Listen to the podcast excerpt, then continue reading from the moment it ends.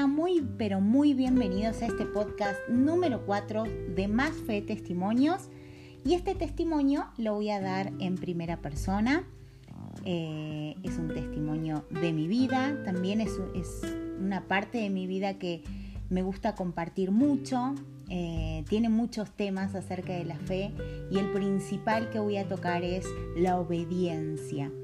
Eh, el amor, conocer al idóneo, en este caso para mí como mujer el idóneo, pero también pueden apropiar la historia eh, para, la idónea. Y si están solteros eh, y si están en la espera de la persona indicada, eh, a mí me gusta mucho compartir esta historia porque habla de habla de obediencia, habla de, de, la bendición que trae la obediencia, de, del dolor de la entrega también y lo difícil que es renunciar a uno mismo, eh, pero, que, pero que eso nos trae muchísima bendición. Así que, bueno, tengo ganas de empezar. Em, para contarlo todo tengo que irme desde muy atrás, pero bueno, para eso es este espacio, para dar testimonios, testimonios que nos animen, que nos den fe, que nos den aliento, que sean un ejemplo también para, para quienes están pasando hoy situaciones similares. Así que bueno, los dejo con este testimonio de obediencia, de fe, de amor y de entrega. Espero que lo disfruten.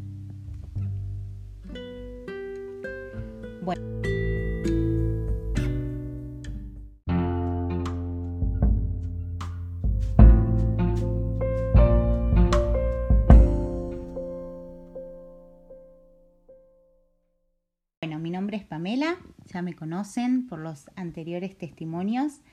Em, y la verdad que el tema que voy a hablar no es, no es algo.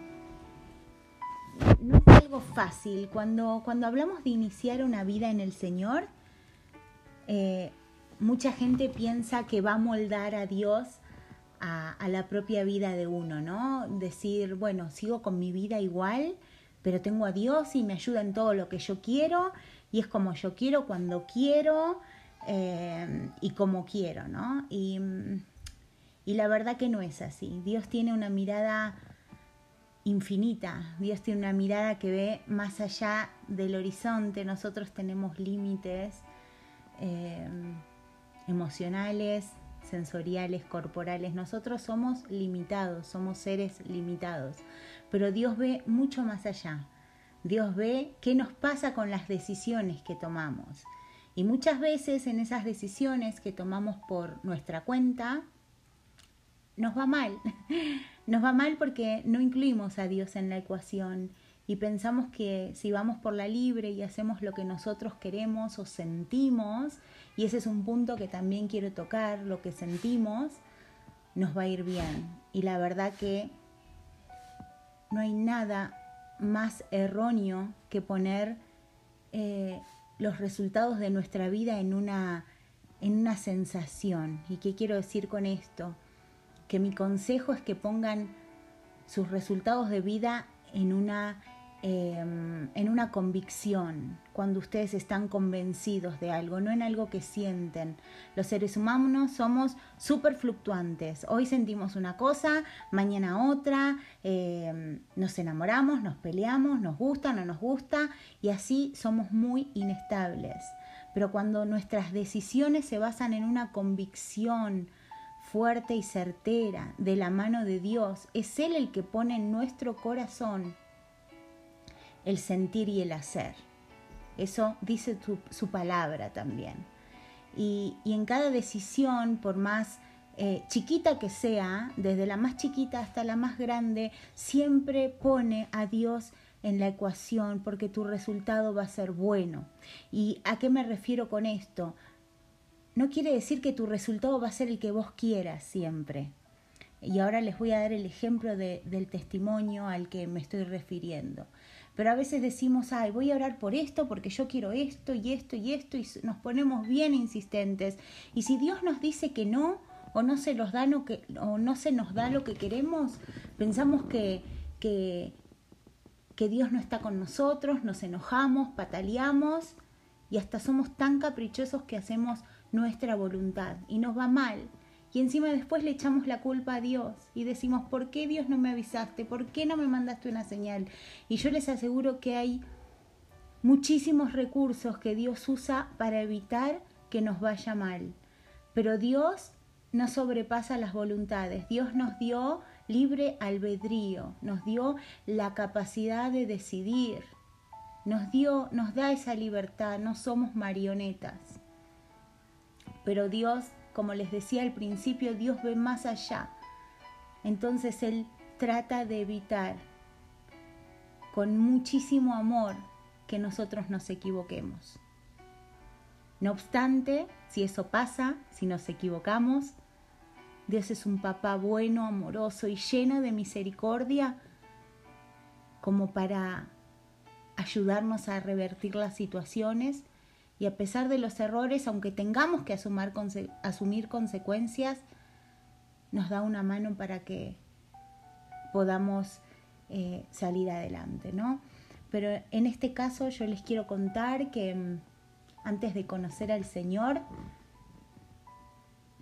por, eh, bueno, sí, muchos años antes de conocer al Señor, tuve una relación muy larga con una persona, estaba de novia antes de llegar al camino del Señor por muchos años. Estuve desde muy chiquita, crecí con una persona eh, durante 10 años, 10 largos años de mi vida. He compartido un noviazgo fuera del camino del Señor. Y en un momento, cuando ya llegué a mis 24 años, que esto se los conté en mi primer podcast, cuando conozco a Cristo, la persona que yo tenía al lado no, no me acompañó en ese camino. Eh, yo tuve una conversión tan grande que le entregué todo al Señor, le entregué mi vida, mi ser, mis sueños, todo. Eh, estoy y, me enamoré muy grande del Señor, muy, muy fuerte. Y eso es lo que me ha mantenido durante todos estos años en el camino del Señor.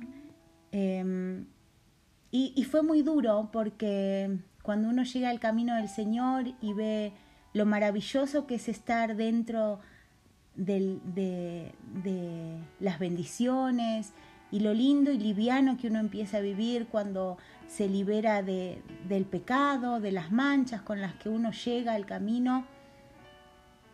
Y llegó un momento que tenía que decidir qué hacer con esa relación. La verdad que no fue nada fácil. Eh, me costó, me costó muchísimas lágrimas. Fue un tiempo durísimo de entrega porque yo quería hacer mi voluntad. Yo quería que las cosas siguieran como a mí me parecían. Y Dios me empezó a instruir, me empezó a hablar. Me empezó a, a decir que en su perfecta voluntad todo iba a salir bien. Y me acuerdo que me habló con un versículo en especial. Me habló en Génesis 22.2 que se los voy a leer, pero yo me acuerdo dos palabras que dice ese versículo, dos palabras que a mí me marcaron a fuego. Eh, es la parte donde Dios le pide a Abraham su hijo Isaac, un hijo muy deseado, un hijo que ellos amaban mucho, que era como un tesoro. Y salvaguardando las distancias, esta relación que yo tenía que que yo eh, había tenido durante tantos años,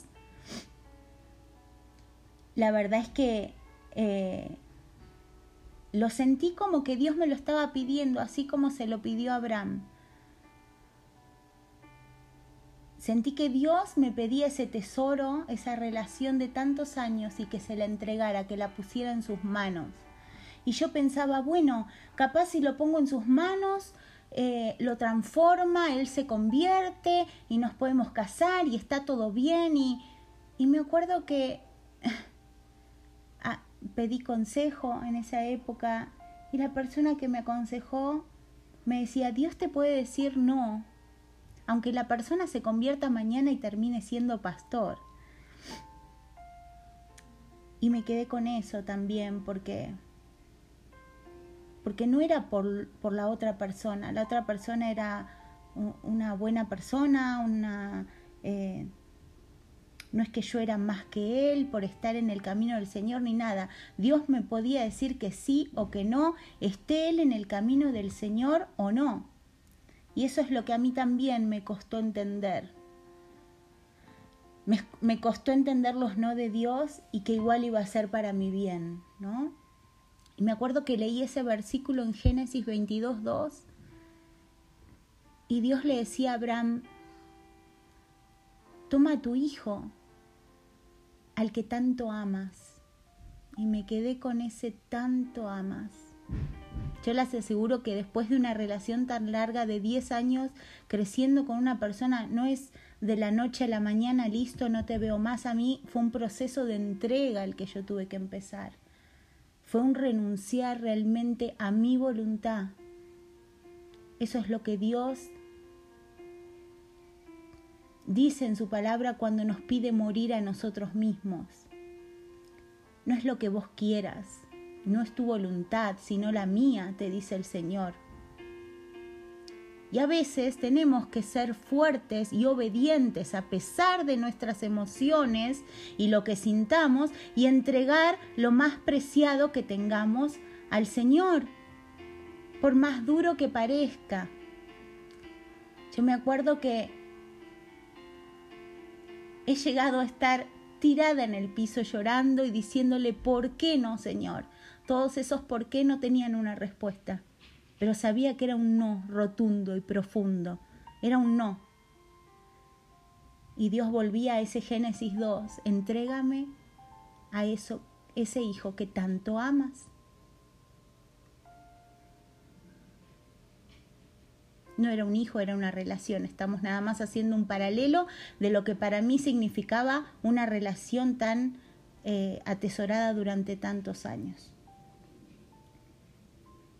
Esa fue una de las obediencias más grandes que yo tuve que hacer en el, en el comenzar del camino con Dios. Y les digo, no fue algo fácil, no fue de la noche a la mañana, eh, fue entrega tras entrega, hasta que un día lo logré. Y bueno, mucho tiempo después llegó quien iba a ser mi marido, eh, Walter. Con Walter nos conocimos. Les voy a contar esta historia que es muy bonita después de contarles lo de la obediencia, porque ahí quedó, uno parece que que, no se va a reponer, que, va a estar triste, pero no, el proceso siguió y Dios fue sanando mi corazón, lo sanó, lo curó de muchas situaciones, lo curó y me preparó para lo que venía. Pero claro, no tenemos así como una escala de tiempos que nos dice, bueno, ahora entregas esto y mañana vas a hacer esto y no, es una entrega y es un esperar, es un esperar en Dios, es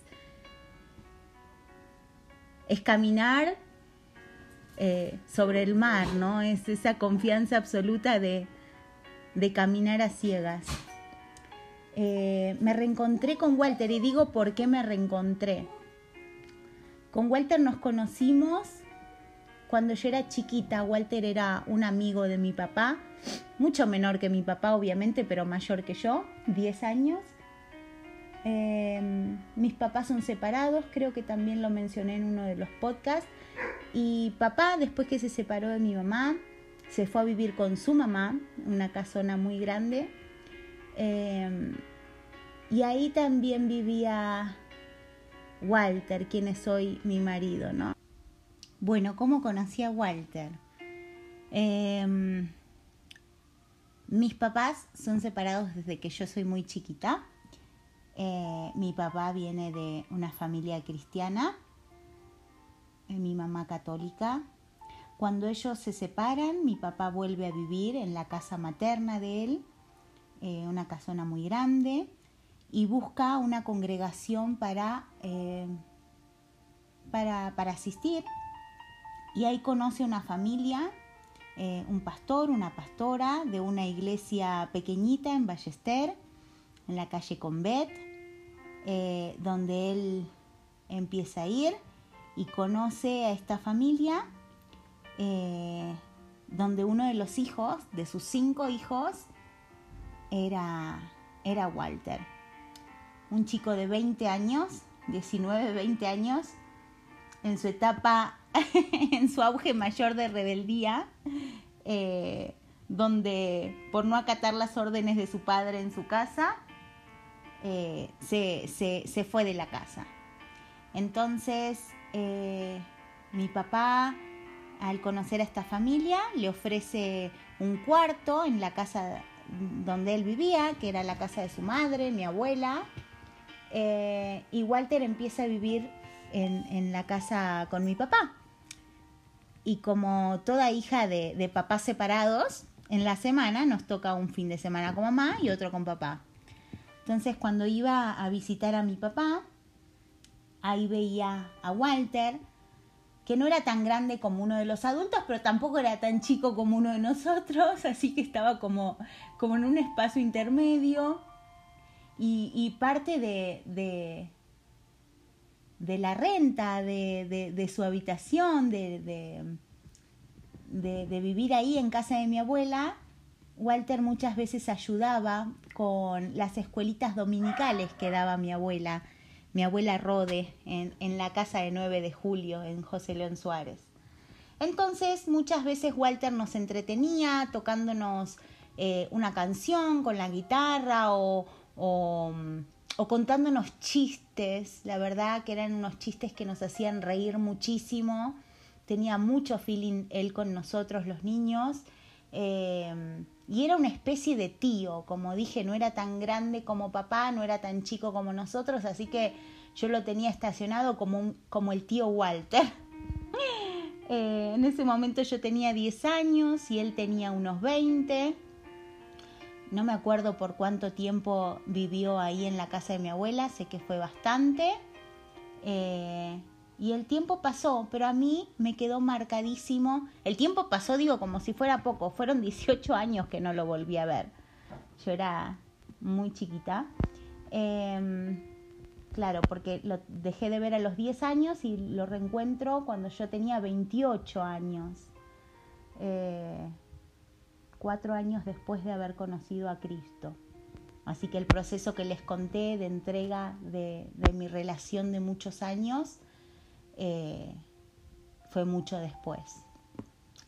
Em, lo reencuentro a Walter por medio de, de, gente en común de Facebook y leí su nombre y apellido y yo decía, me suena tanto este nombre y tenemos tantas personas de la iglesia en común y después me acordé que era quien vivía en la casa de mi abuela cuando yo era chica y me tocaba los días con mi papá. Yo dije, es el tío Walter. y le escribí, la verdad, con mucho cariño, le escribí, le dije, tengo muy lindos recuerdos tuyos. Eh, me acuerdo de, me acordaba de todo, de los chistes, me acordaba de todo. Y le dije, cuando, cuando puedas nos tomamos un café me, daba mucha, muchísima alegría, la verdad. Walter vivía en México en esa época, sigue viviendo, eh, y yo vivía en Buenos Aires. Entonces él me dice, ay Pamelita, también te recuerdo, tan chiquita. Él tenía la idea de que yo seguía teniendo 10 años. A veces cuando no vemos a alguien por, por muchísimo tiempo lo recordamos como la última vez que lo vimos. No, no, no sé si, le, si les pasa. Pero él me dijo que sí, que nos íbamos a tomar un café, que iba a ir a Argentina por, por un cumpleaños que tenía de una sobrina. Y bueno, esperé ese tiempo. Em, nos quedamos como contactos en Facebook, como amigos. Y, un día llegó el día que fue a Argentina y me acuerdo que lo invité a tomar ese café. Eh, y no me acuerdo si me dejó plantado, que bueno, la cosa es que nos volvimos a, ver, a reencontrar, y él me decía, no te puedes acordar de mis chistes, a ver, contámelos, porque la verdad es que no, no te creo. y empecé con el repertorio de Walter de aquellas épocas, de cuando yo tenía 10 años. Eh, y él no lo podía creer. O sea, le conté los chistes que yo siempre repetí durante toda mi vida porque a mí me habían quedado grabado las risas que ese hombre me había hecho tener de tan chica. En fin, la verdad que, fue muy lindo el encuentro. Eh, me dio muchísima alegría verlo, reencontrarlo. Pero yo no sabía que él en su paralelo de vida, y a mí me encantaría que él me grabe un podcast de qué es lo que a él le pasaba en ese paralelo, porque yo recién les conté mi entrega, mi obediencia, eh, lo difícil que fue morir a, mi voluntad, eh, y después como todo se, se encadenó para, para llegar hoy donde estamos, ¿no? Pero pero a la vez había una historia paralela y un diálogo muy, muy finito con el Señor que era el de Walter con Dios. Walter ya tenía casi 40 años, tenía 38 años, hijo de pastores, habiéndose cuidado eh, durante su vida, con sus idas y vueltas, lo que quieran, pero él se ha mantenido eh, como fiel al Señor eh, en el área de cuidarse para esperar a una esposa eh, y él venía pidiéndosela al Señor, casi, casi también desafiante como diciendo, bueno, ¿y hasta cuándo, no? Imagínense un hombre de 38 años viviendo solo en otro país, con lo difícil que eso puede resultar en momentos de la vida, eh, con muchos amigos cristianos que todo el tiempo te quieren presentar a tu esposa, o, también la otra parte, ¿no? Amigos que no entienden de, tu fe y piensan que sos diferente. Eh, entonces, bueno, él tenía toda esa carga y él lo que me contó siempre es que tenía un diálogo muy estrecho con el Señor y hasta desafiante diciéndole, bueno, como que ya no daba más, como que él estaba por tirar la toalla y eso fue antes de viajar a Argentina. A todo esto, en ese café que nos tomamos de reencuentro, yo le estoy contando a Walter cómo conocí al Señor, que eso está en el podcast número uno, que se los recomiendo. Eh, y él dice que en un momento me escuchaba hablar, pero que escuchó la voz de Dios y que Dios le dijo, es ella la mujer que me pediste. Y que ahí simplemente dejó de escucharme y lo escuchó a Dios y él dijo que vio lo que iba a pasar, todo lo que venía. Em, bueno, nos despedimos con Wal, me dejó en mi casa, me llevó eh, y me dijo, te tengo que volver a ver. y, bueno, nada, le dije que sí. Y al segundo día que me vio, eh, porque él se tenía que regresar a México, al segundo día que me vio, me propuso casamiento. me dijo, vos y yo nos vamos a casar y tal año vamos a tener un hijo. Y, claro, era tan, tan decidido él a, decirme todo esto que, que, él estaba viendo, pero que yo no lo veía. Dios se lo estaba, según él, se lo había revelado en el momento. Y, yo la verdad que me asusté porque de querer un café y recordar lindos tiempos de cuando era chica, resulta que tengo un hombre muy firme diciéndome todo lo que iba a pasar y que él ya lo había visto y que Dios se lo había dicho y yo le digo, bueno, mira, tenemos el mismo Dios, así que si a vos Dios te lo dijo, así que me voy a tomar un tiempo de, mm, a mí también me lo va a decir, quise decir, eh, le dije, así que me voy a tomar un tiempo de ayuno, de oración para para estar segura, para buscar la confirmación de Dios, eh, como les empecé este podcast diciéndoles que las decisiones más chiquitas como las más grandes, el tomar una decisión de casarte con una persona, de iniciar un noviazgo, para los que estamos en el camino del Señor, es una de las decisiones grandes. La decisión más grande es seguir a Cristo. Y la segunda es con quién te vas a casar. Eso va a definir tu vida. Eh, y y yo había sufrido tanto por amor, la verdad que entre medio me quedó eh, de contarles una relación, pero bueno, no viene al caso. Pero sí necesitaba que Dios siga sanando y trabajando en mi corazón. Le dije a Walter que, que, me iba a mantener en ayuno, en oración, que se vuelva tranquilo a México y que cuando yo sienta el sí o el no de Dios que se lo iba a decir. Entonces Walter me dijo muy bien que lo iba a esperar, eh, pero que no nos hablemos, que no nos escribamos, que no nada, hasta que no tenga la respuesta. Entonces me quedé con un peso muy grande de una persona tan decidida diciéndome todo lo que había visto y que yo no lo sentía. Por eso les hago hincapié en esto de sentir o no sentir. No se trata de sentir o no sentir, se trata de una convicción. Una convicción con una certeza que viene de parte de Dios. Porque si se paran en esas convicciones que vienen de parte de Dios, el resultado va a ser bueno aunque haya momentos difíciles como en todo matrimonio, como, como en todas las personas, el resultado va a ser bueno. Eh, entonces me tomé siete meses, siete meses de oración, siete meses de estar buscando al Señor. Eh, en, en esos meses Dios terminó de sanar cosas en mí. Seguí entregándole todo lo que pensé que en mi corazón faltaba sanar y buscaba ardientemente realmente el sí o el no de Dios, sabiendo que en su que había bendición en su perfecta y buena voluntad, sabiendo que si hacía lo correcto iba a tener buen resultado, y realmente lo quería hacer bien a pesar de mí. Seguí con las entregas, hubo también una entrega muy grande entre medio de esos siete meses, algo que yo quería muchísimo y pensé que, que tenía que ser. Eh, y Dios otra vez dijo no. También me costó horrores. Se los resumo, pero, pero fue como, como la relación del principio. Eh, y, Dios me contesta. Dios me contestó, me contestó en sueños, me contestó a través de su palabra, me contestó a través del consejo de, amigos, de familiares, de líderes y, fueron realmente un, sí, que sí era la persona indicada y me animé. y digo me animé porque porque la verdad es que no, no era compatible con lo que yo sentía.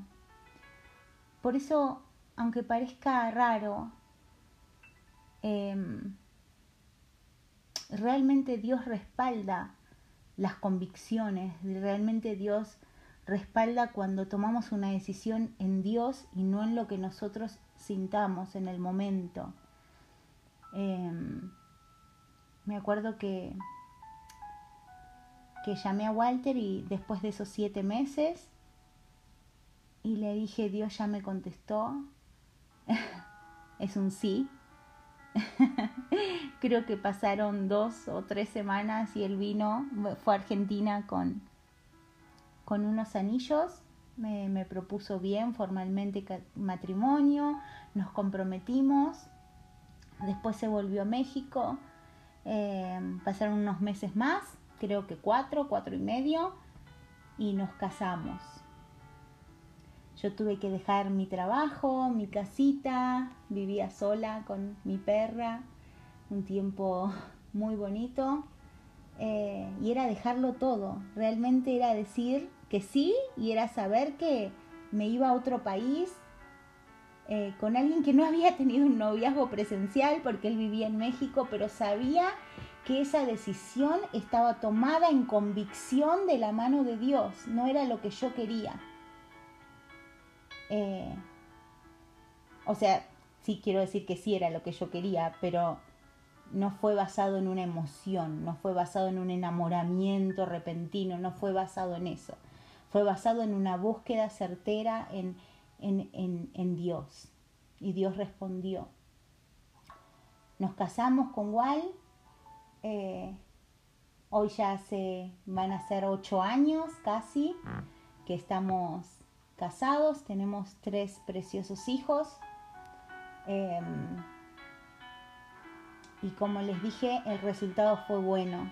No quiere decir que en el matrimonio sea todo color de rosas. Cuando Dios te da algo, también tenés que cuidarlo. Eh, cuando Dios te da un matrimonio, cuando te da un hijo, cuando te da tiempo, cuando te da un, un ministerio, cuando te da lo que sea que te dé el Señor, lo tenés que cuidar. Y si Dios te da un esposo, una esposa, hay que honrarlo, hay que valorarlo y hay que darle el lugar que se merece. Si no, por más que sea voluntad de Dios, eso lo podemos tirar abajo. Es, es un consejo esto. Así que bueno, estamos muy felices después de estos ocho años eh, con el matrimonio que tenemos y yo sinceramente eh, digo, qué bueno, qué bueno que tomé las decisiones en Dios, qué bueno que, que lo puse en mi ecuación, qué bueno que, que Dios me dio la fortaleza para renunciar a mi propio sentir, para morir realmente. Yo dejé morir lo que yo quería para hacer la voluntad de Dios y el resultado fue bueno. En momentos difíciles del matrimonio, que por supuesto eh, hemos tenido, me acuerdo que, que me he arrodillado a orar y decirle, yo sé Dios que tomé esta, esta decisión con certeza y convicción de que fue tu voluntad. Así que respaldame, respaldanos. Eh, y siempre fueron buenos los resultados, los momentos altos, los momentos bajos y tenemos un matrimonio compuesto de tres cuerdas, como dice su palabra, y el que une a Walter y a mí es, es Dios. Eh, así que nada, lo quiero dejar como testimonio porque es muy lindo, es muy lindo el paralelo que, que Walter tenía en su relación con Dios pidiéndole su esposa.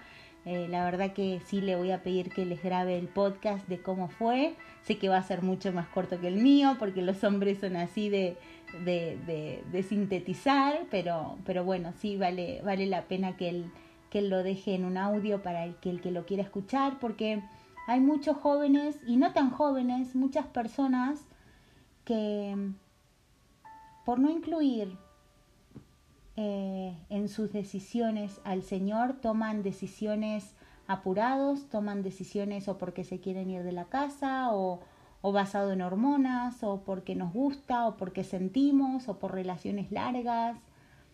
Em, y lo mejor es poner estas decisiones en Dios, porque Dios, yo les aseguro que si buscan de Él y le piden que esté en esa ecuación, Él se va a revelar y los va a ayudar a buscar a la persona correcta, que la encuentren, a que tomen la, la decisión que piensan que se les va a desgarrar el corazón yo les aseguro que Dios va a suplir todo lo que necesiten para después sostenerlos y que, que sí, que no es fácil, que no es fácil morir a uno, pero, pero vivir en Dios da una, una paz, una plenitud absoluta y, que Él sostiene luego en los momentos difíciles.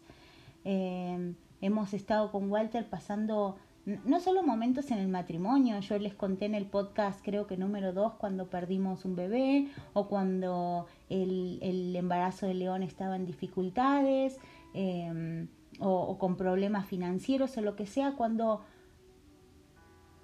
cuando uno flaquea y el otro puede sostenerlo en oración eh, y así nos hemos sostenido, doblado rodillas, primero uno, después el otro o los dos juntos pero sabemos que la simiente, que la base está en Cristo, entonces eso es lo que habla la palabra con, la, con, ser idóneos. Idóneos es cuando los dos tiramos para el mismo lado, ¿no? Cuando los dos vemos y proyectamos para el mismo lado. No tenemos que, que por qué ser iguales, pero sí saber que nuestra base está en Cristo. Y yo les aseguro que si consiguen un matrimonio, un noviazgo así, eh, pasen el problema o la situación que les toque en la vida, van a estar eh, los dos tirando para el mismo lado, aferrados y, y van a dar un buen resultado, realmente. Es un consejo, lo pongo como testimonio porque nos ha sostenido y hemos visto la mano de Dios basada en esa primera eh, obediencia que yo les conté, esa primera entrega. Desde ahí comenzó todo. Desde ahí puedo decir, Dios ha sido fiel, Dios es fiel y Dios será fiel. Así que los dejo con este gran testimonio que ha marcado, sigue marcando mi vida. Y nada, nos vemos, nos escuchamos en el próximo podcast. Un beso grande a todos y espero que lo hayan disfrutado y les haya sido de bendición. Dios les bendiga, un beso grande.